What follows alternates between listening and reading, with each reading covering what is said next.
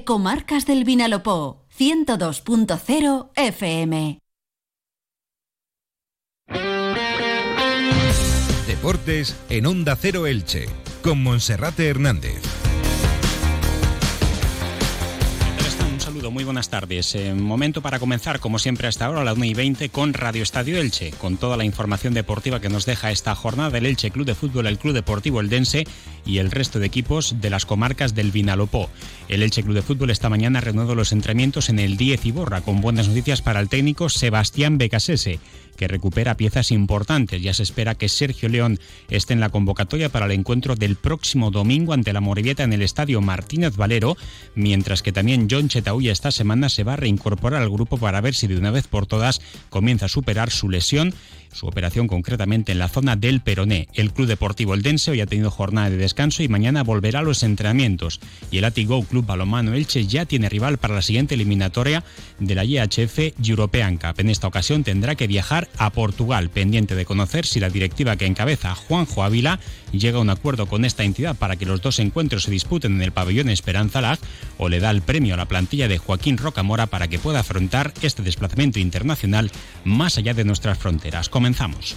Pasa al autoconsumo con energías renovables ahora y aprovecha las subvenciones vigentes hasta el 31 de diciembre. Electrofred, con sus más de 20 años de experiencia, te garantiza la instalación ideal en tus placas fotovoltaicas, encargándose de toda la documentación necesaria e instalación llave en mano. Ahora es el momento de unirte al autoconsumo de energías renovables y aprovechar las ayudas vigentes hasta el 31 de diciembre. Infórmate en Electrofred, teléfono 965-681-540 o en electrofred.com. Como cada jornada, comenzamos saludando a nuestro compañero Felipe Canals. Felipe, bienvenido, buenas tardes. ¿Qué tal, Monserrate? Muy buenas. Bueno, pues en primer lugar tenemos que cerrar la jornada número 16 del Campeonato de Liga en Segunda División. Ayer el Levante Unión Deportiva caía derrotado en casa por dos goles a cuatro ante el Racing de Santander, que se coloca séptimo en la tabla de clasificación en un partido con muchos goles y también con un susto, Felipe.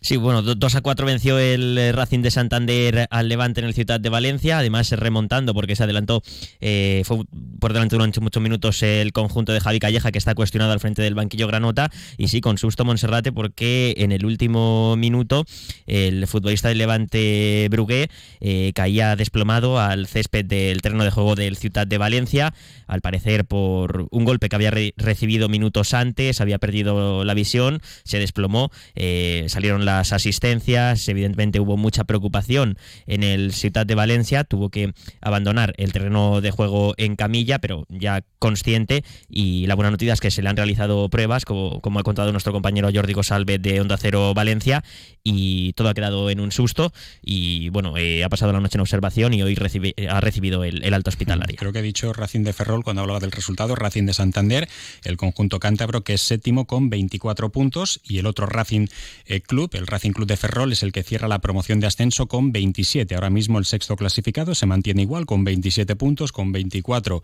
el Racing de Santander y el Levante que quedan empatados y con 23 ese grupo de tres equipos donde está el Club Deportivo Eldense, el Club Deportivo Tenerife y el Elche Club de Fútbol. Bien, el Elche ayer tuvo jornada de descanso después de hacer recuperación el pasado domingo tras la dolorosa derrota ante eh, sufrida el pasado sábado en ese duelo ante el español de Barcelona. Y bueno pues en el entrenamiento de esta mañana buenas noticias para el técnico Sebastián Becasese que ya ve como Sergio León trabaja a pleno rendimiento como también John Chetauya vuelve a intentar trabajar con el grupo y ejercitarse con normalidad para de esta manera superar por fin esa operación a la que fue sometido en el peroné de su pierna izquierda. Ojalá que John Chetauya pueda volver pronto al equipo porque además de ser un gran jugador es un muchacho excepcional que ha tenido muy mala suerte con las lesiones, caía lesionado en el encuentro ante Leeds United en el trofeo Festa Delch del año pasado, luego terminaba la temporada en primera división disputando 11 de los últimos 12 partidos con Sebastián Becasese, comenzaba la pretemporada con algunas molestias y al final tuvo que pasar por el quirófano porque aquella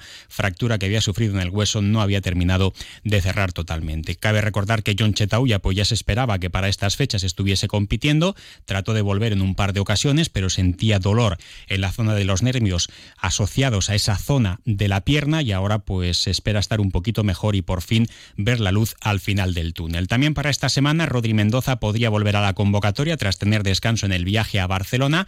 El canterano había sentido unas molestias en el isquiotibial, pero parece que camina algo mejor. Adam estuvo en la citación el otro día con dos canteranos, Javi Pamies y Adam.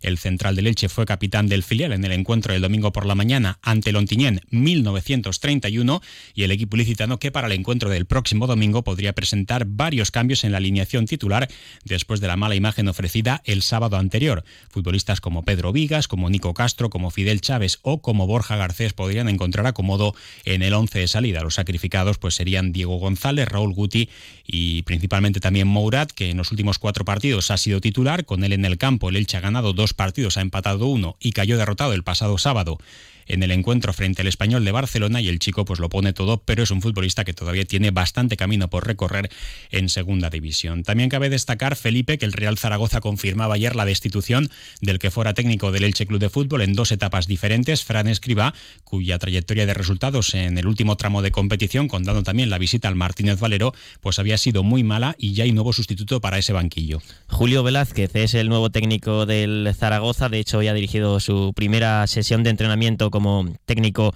eh, del conjunto aragonés y Fran Escriba, pues que ha sido destituido tras un inicio muy bueno del Zaragoza con cinco victorias consecutivas en las primeras cinco jornadas, pero luego encadenó muy malos resultados, solo una victoria desde entonces en liga, eh, todo lo demás eh, derrotas o empates y además también pues destacar la eliminación coopera en manos de él Atseneta de, tercera federación. Todo ello le ha costado el puesto al técnico valenciano. Un Julio Velázquez de tan solo 42 años del año 1981 que tiene bastante carácter y que va a tener ahora una nueva oportunidad en el fútbol español, en la Liga de Fútbol Profesional, en un equipo histórico como es el Real Zaragoza, que es el décimo club en cuanto a temporadas en primera división en el fútbol español y que lleva ya varios años en la categoría de plata. Bueno, pues esa es la actualidad que nos deja el Elche, que ya ha puesto a la venta también las entradas para ese partido Elche-Morevieta Recuerden, domingo a las 4 y cuarto de la tarde y el Club Deportivo Eldense que tiene descanso en la jornada de hoy que tendrá que esperar hasta el próximo lunes a las 9 de la noche para recibir a otro histórico como es el Sporting de Gijón, un equipo también de la zona alta de la tabla. Seguro que puede haber un gran ambiente en este partido y un Sporting de Gijón que ahora mismo con 29 puntos marca la barrera con el ascenso directo. Si el Club Deportivo Eldense gana el Sporting de Gijón, se acercará de esta forma a esa barrera con el ascenso directo, incluso podría entrar en zona de promoción de ascenso y si el Elche hace sus deberes ante la Morevieta que ahora mismo está en zona de descenso, también se podrían echar un capote los dos equipos representantes de la provincia de Alicante en segunda división. El encuentro ante el Sporting domingo, el próximo lunes a las 9 de la noche. Bien, y al margen de esto también hay que contar una noticia que daba a conocer ayer el medio digital Alicante Plaza y es que Juan Enguix volverá a la ciudad de la justicia de Elche. Lo hará en vísperas de Navidad el próximo jueves 21 de diciembre, es decir, dentro de exactamente un mes y no lo hará precisamente para señalar a la gestión de José Sepulcre durante sus años como dirigente, sino que Juan Anguís tendrá que responder a sus actuaciones durante los apenas 92 días que duró su presidencia al frente del Elche Club de Fútbol. Un Juan Anguix que era bastante aficionado a acudir a la ciudad de la justicia, pararse ante los medios de comunicación, señalar a José Sepulcre y todavía tiene dos causas pendientes que tendrá que resolver en los juzgados. La primera de ellas será el jueves 21 de diciembre. La cita es en la sección número 11 de la Audiencia Provincial de Alicante con sede en Elche, como, infirma, como afirma, insisto, Alicante Plaza. Eh, todo tendrá que responder a esa acusación del Ministerio Fiscal, de la Fiscalía y del Elche Club de Fútbol que se ha personado como acusación particular en la causa. Esta acusación es por un delito de administración desleal y apropiación indebida relacionada con sus actuaciones como presidente del Elche Club de Fútbol tras el, tras el traspaso de Jonatas de Jesús en el verano de 2015 a la Real Sociedad.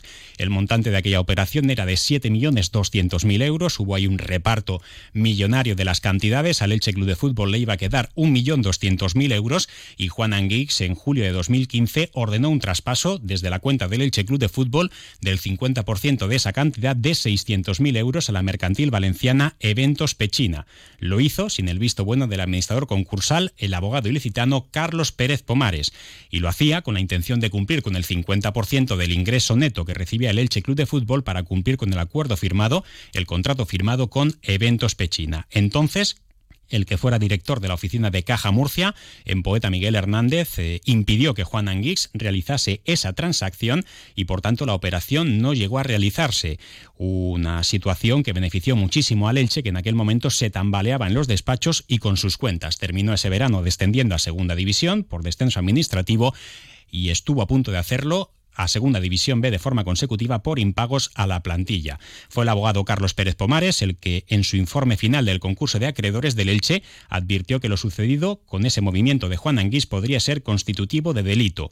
Así lo entendió la Fiscalía y el Elche que se personó como causa particular, como acusación particular. El Ministerio Fiscal pide para Juan Anguix una condena de 11 meses de prisión y una multa por la comisión de un delito o un posible delito de administración desleal en grado de tentativa. Precisamente el grado de tentativa lo que puede rebajar esa sentencia. Cabe recordar también que hace unas semanas Juan Anguís declaraba por videollamada en, en la ciudad de la justicia de Elche en el juicio que se llevó a cabo contra la administración de José Sepulcre y Antonio Rocamora por las cuentas del club. Entonces no vino en primera persona y declaró por videollamada. Ahora sí que tendrá que sentarse en el banquillo de los acusados. Y para 2024 quedará también la otra causa pendiente, los presuntos delitos que llevó a cabo eh, durante su etapa como presidente del Elche Club de Fútbol con el famoso pagaré trucho. También está acusado junto a otros compañeros de viaje que tuvo entonces, como Ramón Villaverde, Jerónimo Lucas Prado, José María Garrido y Luis Sanz. Se les acusa a todos ellos de un delito de falsedad documental mercantil con delito agravado de estafa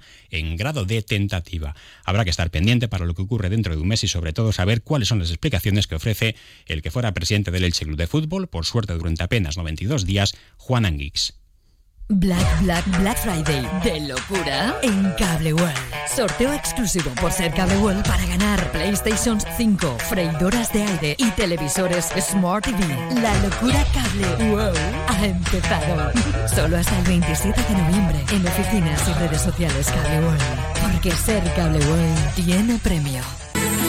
Vuelven los bonos consumo a Santa Pola para gastar en el comercio local entre el 21 de noviembre y el 20 de diciembre. Venta online en santapolabonoconsumo.es los días 21 y 23 de noviembre a las 10 y a las 15 horas. Venta presencial para mayores de 65 años en la OMIC el 22 de noviembre a partir de las 10 de la mañana. Solo para empadronados en Santa Pola. Toda la información en santapolabonoconsumo.es. Patrocinado por la Diputación de Alicante y el Ayuntamiento de Santa Pola. Bueno, pues ya solo quedan 16 equipos en la fase final de la IHF European Cup. Entre ellos está el Go Club Balonmano Elche y esta mañana se ha producido el sorteo de los emparejamientos de esa eliminatoria de octavos de final y el Elche ha quedado emparejado ante un rival portugués, el Madeira. Se sabe que el partido de vuelta será en Elche, el encuentro de ida podría ser en Portugal siempre y, cuando, siempre y cuando Felipe no haya acuerdo entre clubes. Eso es, el partido de ida sería, si no se produce ese acuerdo en Portugal, el 13 o el 14 de enero y el partido de vuelta en Elche en el Esperanza Lag el 20 o el 21 de enero.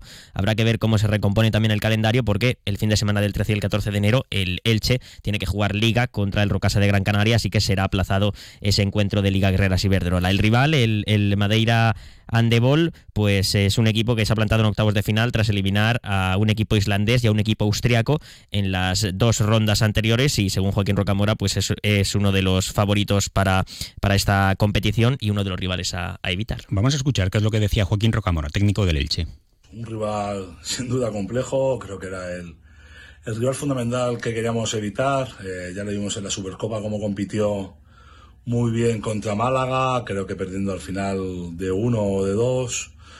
Un equipo con muy buenas individualidades, eh, con un 6-0 muy duro, muy compacto y, con muchas jugadoras internacionales, ¿no?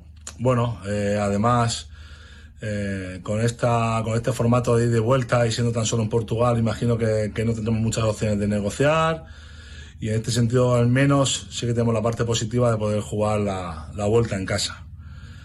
Eh, bueno, es el rival que nos ha tocado, un rival que, que sabemos de las capacidades que tiene, pero también eh, nosotros estamos seguras de, de, nosotras mismas, somos conscientes de que si estamos a nuestro mejor nivel vamos a tener nuestras opciones y sin duda vamos a trabajar para pasar un, una nueva eliminatoria. Y el Atlético Club Balonmano Elche, Felipe, que bueno, pues eh, ahora tiene que afrontar este parón de las elecciones, eh, lo que no implica que tengan que parar de trabajar. Eh, no van a tener tantas vacaciones porque hasta el año que viene no volverá a la competición porque hay que tener en cuenta ese mundial que se va a celebrar en Dinamarca, Noruega y Suecia. Sí que empezará el 29 de noviembre y vamos a ver si Dani Lasso Delgado, la jugadora del Club Balonmano Elche, está en la lista definitiva, sí está en la prelista para jugar en Santander un torneo amistoso, al igual que la petrelense Paula Arcos o la Santa Polera Lara González. Eh, las jugadoras del Club Balonmano Elche que no vayan al Mundial ni estén convocadas con sus selecciones para ningún partido internacional, pues eh, iniciarán una pretemporada invernal a las órdenes del preparador físico Roger Olivas este jueves. Gracias, Felipe. Gracias. Y ahora información local y comarcal con David Alberola. Un saludo.